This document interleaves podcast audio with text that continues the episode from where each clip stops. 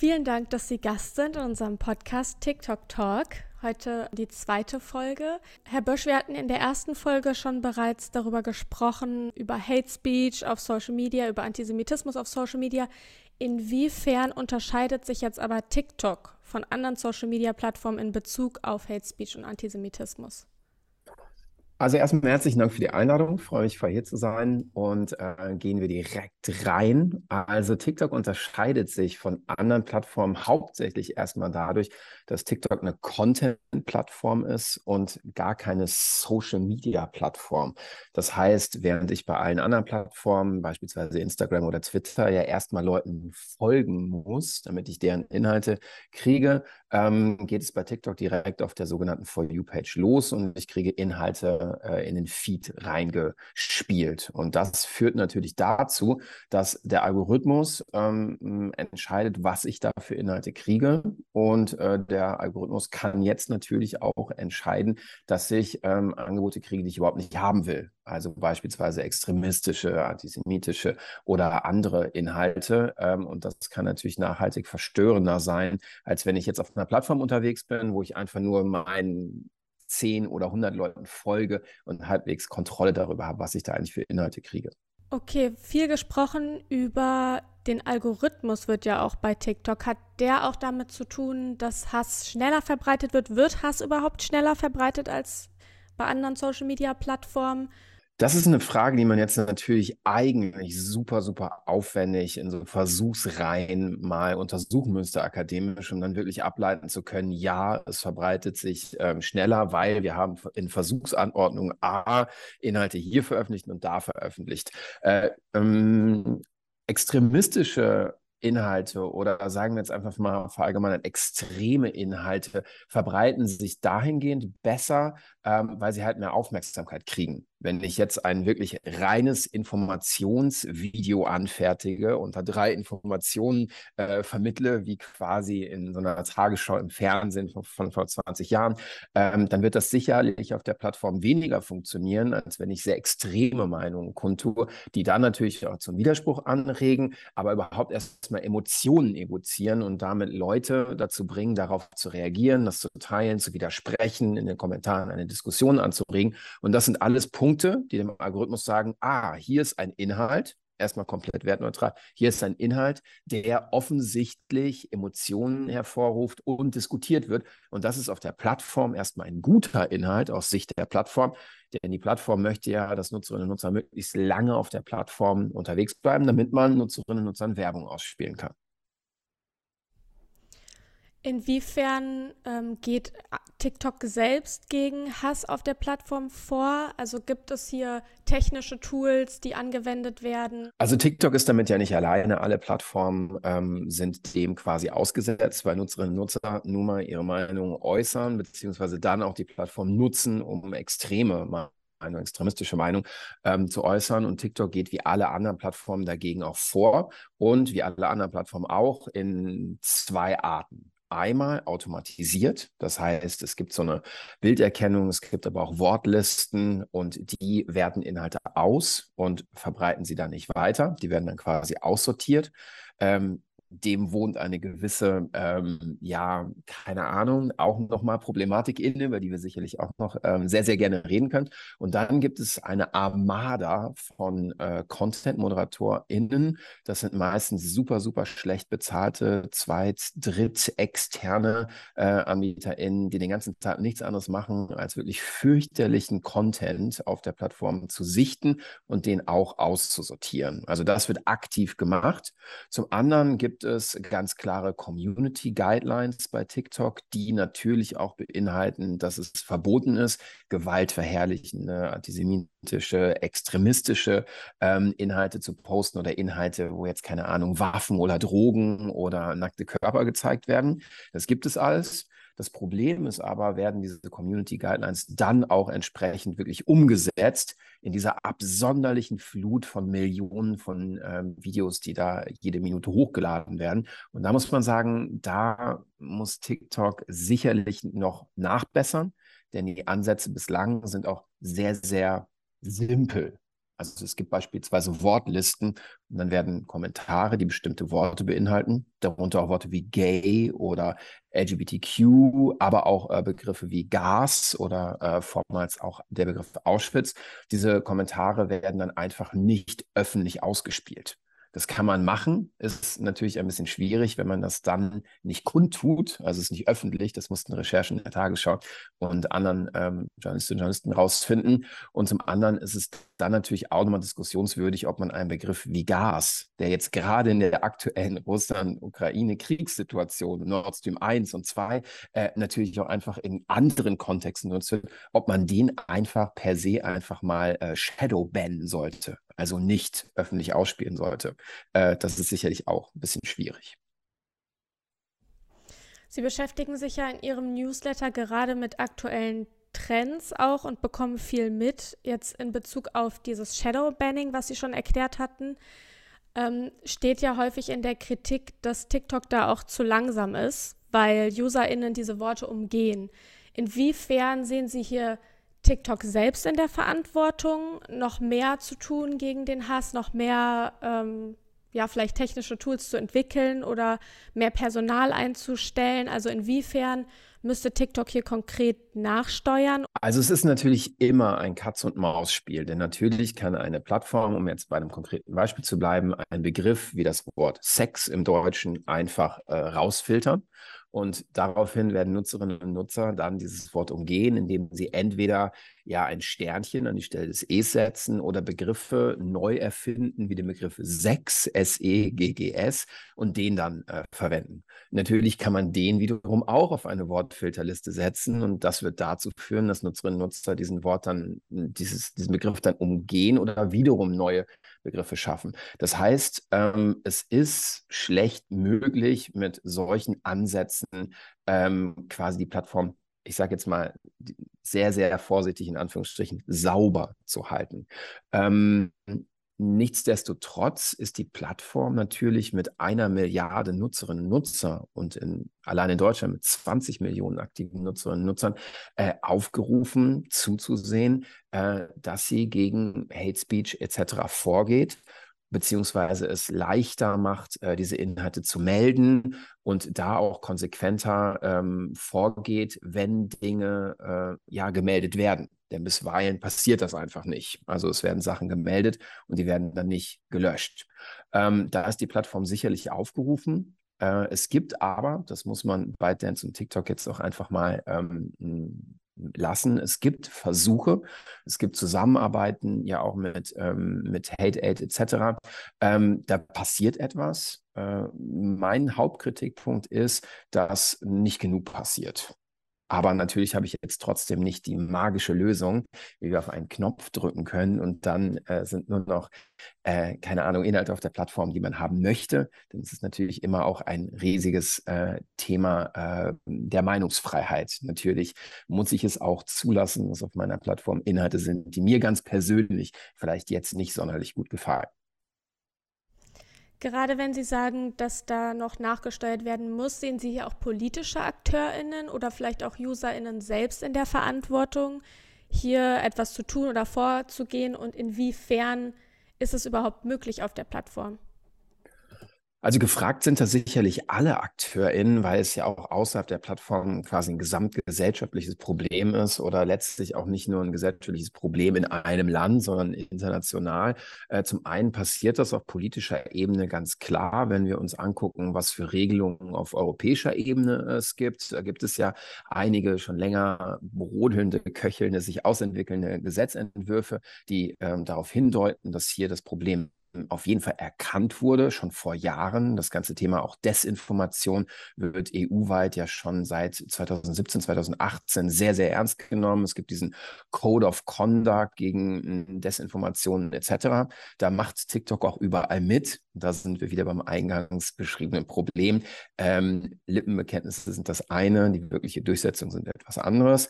Ähm, und ansonsten gesellschaftliche Akteure sind dahingehend gefragt, dass es natürlich schon sinnvoll wäre, wenn Nutzerinnen und Nutzer sich selbst oder andere sensibilisieren, was auf dieser Plattform passiert, beziehungsweise darüber äh, Bescheid wissen, dass man Inhalte melden kann, was auch gar nicht so kompliziert ist. Also beispielsweise gibt es ein PDF von Hate Aid, wie man ähm, Hate Speech auf TikTok einfach dokumentieren kann durch Screenshots ähm, des Accounts, durch Screenshots äh, des Inhalts und dass man die dann halt eben auch melden kann und dokumentieren kann, beziehungsweise dass man selbst auch aktiv in den Kommentaren tätig werden kann. Äh, das passiert ja vor allem bei Desinformationen auch häufig, dass Nutzerinnen und Nutzer in den Kommentaren bereits darauf hinweisen, dass es sich hier um bewusste Falschinformationen handelt. Das finde ich gut. Und letztlich bei einer eher jüngeren Zielgruppe sind natürlich auch Lehrerinnen, Lehrer und Eltern gefragt, um einfach hier gemeinsam an einer ähm, TikTok-Literacy, an einer Digitalkompetenz zu arbeiten, ähm, damit kritisch reflektiert wird, was sind das hier für Inhalte, wer postet die, wer postet die Inhalte mit welchem Interesse. Und das ist sicherlich etwas, äh, was absolut nicht schaden kann, wenn Ältere, Jüngere oder alle Nutzerinnen und Nutzer da noch mehr sensibilisiert werden bzw. mehr Kenntnisse erlangen. Sie hatten ja jetzt gerade gesagt, dass ähm, es schon einige Personen gibt, die unter zum Beispiel Desinformationen äh, kommentieren. Aber haben Sie wirklich den Eindruck, dass das viel passiert? Weil wir hatten eine Arbeitsgruppe im Rahmen des Projektes und da haben auch viele beschrieben, dass auch oft gerade Verschwörungserzählungen nicht erkannt werden und das ja auch Teil des Problems ist. Ähm, darüber hinaus haben sie ja auch mit Chris Köver eine Studie ähm, gemeinsam gemacht, haben sich ja im Rahmen dessen auch viele Accounts angeschaut und da haben sie ja auch festgestellt, beispielsweise ein Account, dazu können Sie auch gerne noch mal mehr erzählen, den Bundestag-Account sozusagen, der scheinbar neutral aussah, ähm, dass häufig nicht gleich erkenntlich ist, dass es vielleicht sich um Hass, um Antisemitismus handelt. Also haben Sie wirklich den Eindruck, dass da genug Gegenrede stattfindet? Also das Problem ist sicherlich ähm, komplexer als ähm, das, was ich vielleicht eben auch beschrieben habe, weil es auf mehreren Ebenen stattfindet. Ähm, auf der einen Ebene, mm, es gibt da das sehr schöne Wort Cheap Fakes. Dinge, die gefaked werden, aber relativ offensichtlich gefaked wurden. Ähm, da kann man sicherlich, beispielsweise jetzt auch im Kontext Russland-Ukraine, sehen, dass wirklich sehr viele Nutzerinnen und Nutzer äh, kommentiert haben und geschrieben haben, hm, sorry Leute, dieses Video ist aber fünf Jahre alt, das handelt überhaupt nicht vom aktuellen Konflikt. Also das sehe ich auf jeden Fall. Ähm, natürlich gibt es auch viel subtilere Maßnahmen, beispielsweise dieser Account der Bundestag, ähm, der vor, dem Bundestags, vor der Bundestagswahl 2021 aktiv war. Ein Account, der auf den ersten und zweiten Blick aussah wie ein offizieller Account ähm, des Deutschen Bundestages, äh, auf dem ausschließlich, nahezu ausschließlich Parlamentsreden äh, von Bundestagstv quasi sagen wir freundlich, ausgeliehen wurden und veröffentlicht wurden. Ähm, das sah in der Tat auf den ersten und zweiten Blick aus wie ein regulärer Account, der übrigens mit 14.000 Followern mehr Follower hatte als der offizielle Twitter-Account des Deutschen Bundestages. Also eine gewisse Reichweite war da. Wobei man da auch noch sagen muss, dass bei TikTok, abgesehen von den Followerinnen und Followern, natürlich immer die Likes und die Views eigentlich relevanter sind. Ähm, und wenn man sich diese Inhalte dann näher anschaute, konnte man feststellen, dass ja über 80, 90 Prozent äh, reine AfD-Narrative äh, in diesen Videos zu finden waren. Also ein eher sehr subtiler Versuch der ja, Propaganda. Das ist in der Tat nicht so einfach zu ähm, erkennen. Das heißt, es gibt da ganz unterschiedliche Arten, wie sich diese Inhalte ähm, darstellen. Dazu äh, hatte ich noch zwei Punkte. Äh, das eine ist, es findet durchaus Gegenrede statt, aber noch nicht, ich würde jetzt sagen, noch nicht genug. Also vor allem, wenn man sich anguckt, dass gerade im rechten, rechtsextremen Bereich ganze, ja, ich möchte jetzt mal in Anführungsstrichen Armeen von Nutzerinnen und Usern äh, Nutzerinnen und Nutzerinnen, Nutzerinnen und UserInnen, alle, alle auf einmal, alle UserInnen ähm, quasi aktiviert werden können und dann so Kommentarbereiche auch quasi stürmen und da unglaublich viele Kommentare hinterlassen, die wiederum dann natürlich den Algorithmus triggern. Also da ist bisweilen noch nicht genug Gegenrede, das kann man sicherlich äh, feststellen. Und da mh, hm, sehe ich auch ein bisschen die Bringschuld, ähm, dass mehr Gegenrede stattfinden sollte.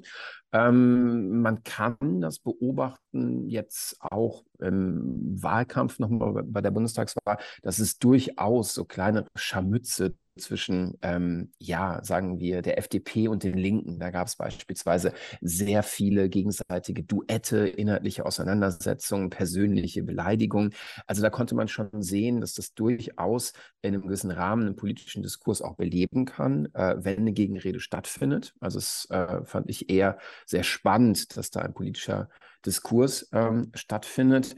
Und ähm, der andere Punkt, der fundamental ist bei diesem ganzen Aspekt der Gegenrede, der Informiertheit von Nutzerinnen und Nutzern, ist natürlich das Problem, dass viele Nutzerinnen und Nutzer, die, sagen wir jetzt einfach mal Verschwörungsmythen, wenn wir uns darauf beziehen, ja glauben wollen. Ähm, und da kann man natürlich auch nur bis zu einem gewissen Grad durch aufklärerische, rationale äh, Stitche oder Duette oder äh, Gegenrede überhaupt auf diese Zielgruppe einwirken. Und das ist sicherlich auch ein Problem, dass wir hier nicht so eine äh, ja sehr einfache Situation haben, wo Menschen quasi einer gewissen Meinung sind und dann kommt man und sagt, ja, eure Meinung ist aber falsch aus den und den wissenschaftlichen Gründen und dann bedanken sich die Leute artig und sagen, ja, stimmt, ihr habt recht, jetzt habe ich meine Meinung geändert. Also ähm, da muss man sicherlich sehen, dass man mit so simplistischen ähm, Versuchen auch sicherlich nicht das Ziel erreichen wird. Also da haben wir eine ziemlich komplexe Gemengelage, die es auch schwierig macht, äh, da überhaupt aktiv äh, handelt einzugreifen auf der Plattform. Teil des Problems ist ja im Vergleich zu anderen Social-Media-Plattformen dann aber ja mutmaßlich, dass das Ganze den Algorithmus ja befeuert. Also wenn ich jetzt kommentiere und etwas ähm, dagegen schreibe oder wenn ich Kommentare like, die Gegenrede eben unter dem Posting gemacht haben, dann wiederum äh, verstärke ich ja sozusagen, dass das Video weiter verbreitet wird, oder nicht? Absolut. Und ähm, da sind wir dann wirklich ähm, ja fast schon in einer rein quantitativen Betrachtungsweise. Also wenn jetzt so ein extremes äh, Video äh, sehr viele Likes bekommt und sehr viele Kommentare, dann wird es in der Tat erstmal vom TikTok-Algorithmus als relevantes Video äh, ja dargestellt oder wahrgenommen und weiterverbreitet.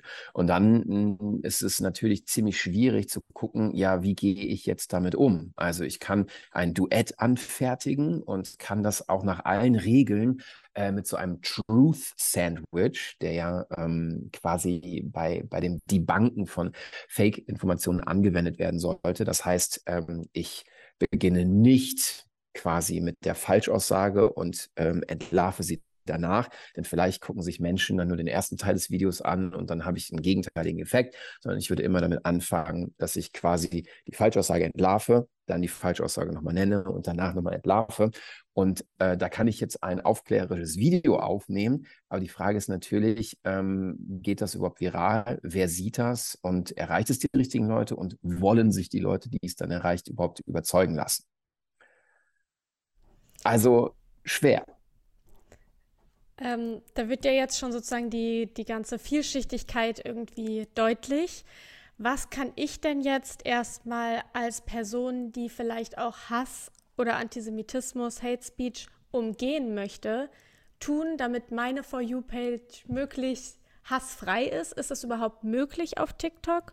Kann ich den Algorithmus so weit beeinflussen, dass ich eben nur das sehe, was ich sehen möchte? Oder ist es auf der Plattform nicht möglich? Also inwiefern habe ich Gestaltungsfreiheit in meiner For You-Page? Die hat man auf jeden Fall. Also aus persönlicher Nutzung kann ich berichten, dass auf meiner For You-Page extremst selten Hate Speech auftaucht. Also extremst selten heißt, ich kann mich nahezu kaum daran erinnern, dass ich das auf meiner For You-Page jemals gehabt hätte. Denn der Algorithmus geht ja erstmal so vor, dass er durch das Nutzungsverhalten äh, beim quasi Anschauen sich anschaut, okay, was sind das für Themen, die diese Person interessieren und dementsprechend Inhalte ausspielt. Und ähm, wenn ich jetzt vom Algorithmus ein Hate Speech-Video quasi in den, äh, auf die For You-Page gespielt bekomme und das aber sofort wegwische, signalisiere ich eigentlich der Plattform nur, okay, interessiert mich nicht. Im Umkehrschluss vielleicht, um ein konkretes Beispiel zu nennen, habe ich im Vorfeld der letzten Bundestagswahl mir auf einem äh, anderen Telefon so einen hm, Rechtsextremismus-Account angelegt. Das heißt, ich habe quasi so als AfD-Fanboy explizit nach rechten, rechtsextremen Inhalten Ausschau gehalten, habe ähm, die alle durchgeliked und äh, bin so tiefer und tiefer in eine ziemlich, ja, Zweiter Weltkriegs verherrlichende Bubble geraten. Ähm, und was ich da dann wiederum interessant fand, äh, jetzt einfach nur eine Beobachtung, kann man sicherlich nicht verallgemeinern, aber meine Beobachtung war, dass mir dann ab und zu auch linke, eher so queer-feministische Inhalte auf den Feed gespült ähm, wurden, was mich natürlich aus meiner in dieser Situation AfD-Fanboy-Perspektive massivst irritiert bzw. aufgeregt ähm, hätten. Was dann natürlich aus äh, Plattformlogik absolut Sinn ergibt. Denn ab diesem Zeitpunkt hätte ich natürlich geguckt, kommt jetzt noch mehr von diesem Kram? Ähm, und wiederum wäre ich länger auf der Plattform gewesen. Also die reine Plattformlogik so zumindest die Schlussfolgerung in diesem kleinen Beispiel wäre, okay, es geht um das Evozieren von Emotionen und die Emotion kann ja zustimmend oder kann natürlich auch blanke Ablehnung sein. So oder so gewinnt die Plattform, weil ich bleibe länger auf der Plattform.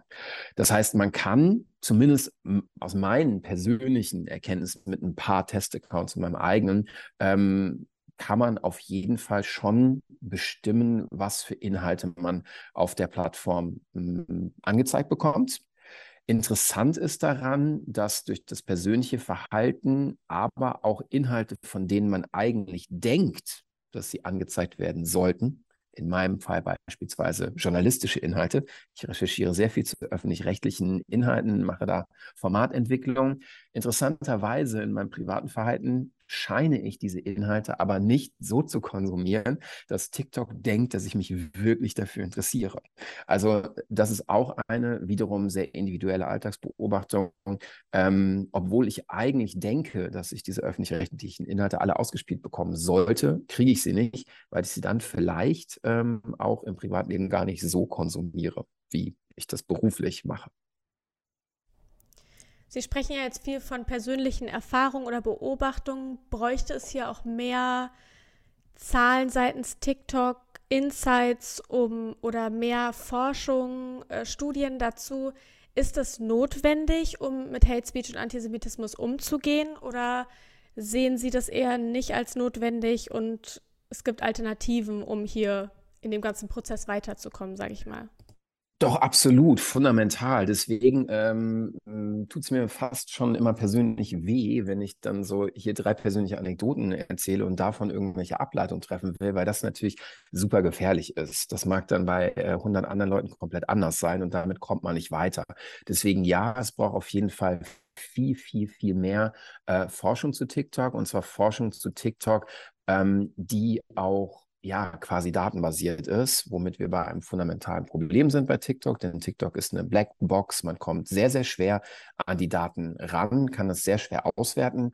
TikTok hat da in jüngster Zeit äh, Besserung versprochen und möchte jetzt irgendwann im Herbst der ist ja jetzt auch, ich bin mal gespannt, wann es soweit ist, möchte TikTok ausgewählten Wissenschaftlerinnen und Wissenschaftlern Zugang zur Programmierschnittstelle geben, beziehungsweise habe ich jetzt gelesen, in so Infocentern sollen dann Wissenschaftlerinnen und Wissenschaftler äh, so Suchanfragen äh, simulieren können. Ähm, also ich bin da noch ein bisschen skeptisch, wie die Zugänge sein werden, aber absolut äh, notwendig ist das auf jeden Fall, denn es gibt seit einigen Jahren auch zunehmend mehr und mehr Forschung zu TikTok, aber aber wenn man sich jetzt ein aktuelles Buch und darin eine Veröffentlichung explizit zum Thema Antisemitismus oder ähm, Jewish TikTok, wie es heißt, von äh, dem sehr tollen Kollegen Tom Diven und Tobias Ebrecht Hartmann äh, aus Tel Aviv von der Uni anguckt, dann ist dieses Buchkapitel auch auf einer qualitativen Grundlage von sechs Interviews entstanden. Was ein Start ist. Also ich finde es super, dass sie es gemacht haben, ähm, aber es ist natürlich nur ein Start äh, der auch aus der Not geboren ist, denn quantitativ ist es im Moment noch schwierig, an die Zahlen zu kommen. Ich war selbst in einem ähm, Projekt der Mozilla Foundation involviert, wo wir mit äh, quasi automatisierten Accounts äh, Daten von TikTok abgesaugt haben. Äh, aber das ist im Moment noch sehr, sehr schwierig und es ist auch schwierig, auf dieser Grundlage äh, sinnvolle Aussagen treffen zu können. Deswegen, ja, es muss auf jeden Fall in diesem ganzen Bereich noch viel mehr Forschung stattfinden und TikTok ist aufgerufen, da auch sinnvoll Daten bereitzustellen. Wie kann ich als Userin vielleicht auch die Plattform an sich mitgestalten durch mein Nutzerinnenverhalten? Das ist eine super Frage, denn letztlich kann man mit jedem, also mit dem Nutzerverhalten an sich, aber auch mit jedem selbst veröffentlichten Video natürlich dazu beitragen, dass äh, der Umgangston auf der Plattform freundlicher ist, dass die Inhalte informieren statt zu diffamieren.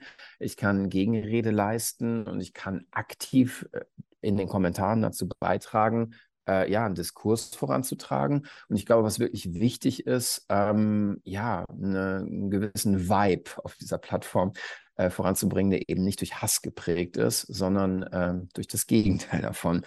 Und ähm, was beispielsweise auf der Plattform auch sehr gut funktioniert, ähm, sind so Dinge wie beispielsweise ein Phänomen, das sich Make-up-Activism äh, schimpft. Das heißt, hier gibt es Nutzerinnen und Nutzer, die zu politischen Themen informieren, dies aber auf erstmal überraschende und zum Zweiten sehr unaggressive Art und Weise, indem sie diese Inhalte verpacken in Formate, die auf der Plattform gut funktionieren. Beispielsweise Schminktutorials äh, was ebenfalls geht, ist, wenn man kocht etc. Also ähm, da verpackt man quasi eine Information in etwas, was ein bisschen leichter bekömmlich ist auf der For You-Page oder vielleicht auch ein bisschen interessanter als eine reine Information. Denn gerade auf TikTok ähm, schlägt Emotion immer den Inhalt. Also wenn mein TikTok-Video am Anfang mich nicht emotional anspricht, in den ersten ein bis zwei Sekunden, werde ich sicherlich nicht das ganze TikTok-Video mehr angucken. Und da kann man einmal nochmal durch das Nutzungsverhalten, aber auch aktiv durch das Anfertigen von Videos dazu beitragen, dass die Plattform zu einem besseren Ort wird. Denn letztlich besteht diese Plattform ausschließlich aus Inhalten, die Menschen angefertigt haben. Das ist ja jetzt ein Beispiel, wenn ich selber sozusagen Videos kreiere. Haben Sie noch Ideen für NutzerInnen, die das vielleicht nicht selber machen wollen, ähm, aber denen Hass, ähm, Hate Speech, Antisemitismus auf TikTok begegnet? Sie hatten ja schon angesprochen, dass Hate Aid beispielsweise eine Idee ist, aber welche Tipps haben Sie vielleicht auch, wie ich am besten auf der Plattform umgehe? Mit Hate Speech und Antisemitismus, um diese ganze Entwicklung von TikTok vielleicht positiv zu beeinflussen? Dann heißt es wirklich melden, melden, melden, melden. Die Möglichkeiten nutzen und darüber reden und das Ganze öffentlich machen. Denn wenn TikTok auf irgendetwas reagiert, dann ist das auf öffentlichen Druck und ähm, den kann man mannigfaltig ausüben. Wenn ich als einzelne Person jetzt ein Video melde, ist das vielleicht die eine Sache. Aber wenn ich das als ähm, relevanter Influencer, Influencerin mache, hat das sicherlich nochmal ein anderes Gewicht.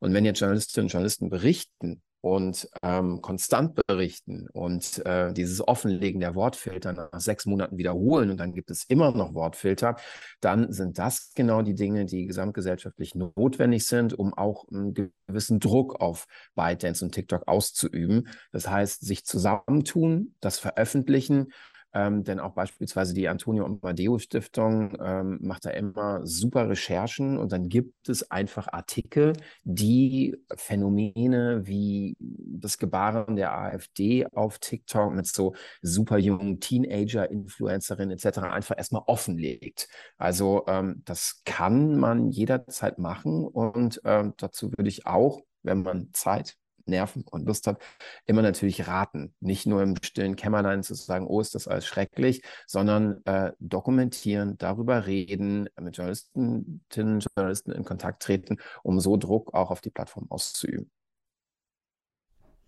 Also ist das eine klare Empfehlung von Ihnen auch als politische AkteurInnen, als NGOs, ähm, auf TikTok aktiv zu werden, weil ähm, TikTok steht ja häufig auch in der Kritik und ich habe den Eindruck, dass häufig auch vielleicht ein bisschen Bedenken ist, die Plattform zu nutzen oder es erstmal, ich meine, Sie haben einen ganzen Newsletter zu Understanding TikTok. Äh, die, die Plattform ist sehr kompliziert. Sie würden trotzdem empfehlen, das mitzugestalten, auf die Plattform zu gehen. Ähm, und somit die Entwicklung positiv zu beeinflussen und für weniger Hass und Antisemitismus zu sorgen? Ich verstehe natürlich die Bedenken und dann auf der anderen Seite verstehe ich natürlich auch, dass Ressourcen jetzt bei NGOs, Institutionen etc. beschränkt sind, aber wir müssen ja immer gucken, äh, wo ist die Zielgruppe und was für eine Relevanz ist da.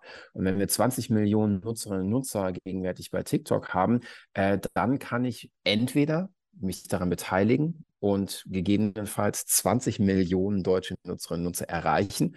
Oder ich kann diese Chance natürlich an mir vorbeiziehen lassen. Und da sind wir in einer sehr grundsätzlichen Debatte. Wir leben nun einmal in einem plattformgetriebenen Ökosystem äh, seit einigen Jahren auch schon. Und ich kann mich an der Stelle als Institution, NGO oder Einzelperson nur schwer dem Ganzen äh, entziehen. Dann gibt es natürlich radikale Ansätze. Ich habe kein Smartphone, weil da sind äh, Produkte drin, die unter Kindersklaverei in dieses Produkt reingebastelt wurden. Das kann ich alles nachvollziehen. Nur wenn ich als NGO-Institution oder Privatperson ähm, ja weiterhin Relevanz haben will und mit relevanten Zielgruppen einen Austausch haben will, dann bin ich, auch wenn es äh, schwierig ist, vielleicht dazu gezwungen, auf dieser Plattform auch aktiv zu sein. Und das ist auch ein Grund dafür, warum zunehmend Politikerinnen und Politiker jedweder Couleur auf dieser Plattform unterwegs sind. Nicht, weil die äh, nichts zu tun hätten oder weil sie fantastische Lust darauf haben, auf dieser Plattform unterwegs zu sein, sondern weil hier Erstwählerinnen und Erstwähler, zukünftige Wählerinnen und Wähler unterwegs sind, die im Moment in Deutschland ganz klar noch nicht Wahlen bestimmen, in anderen Ländern aber bisweilen schon, die gesellschaftlich von der Altersstruktur anders aufgesetzt sind.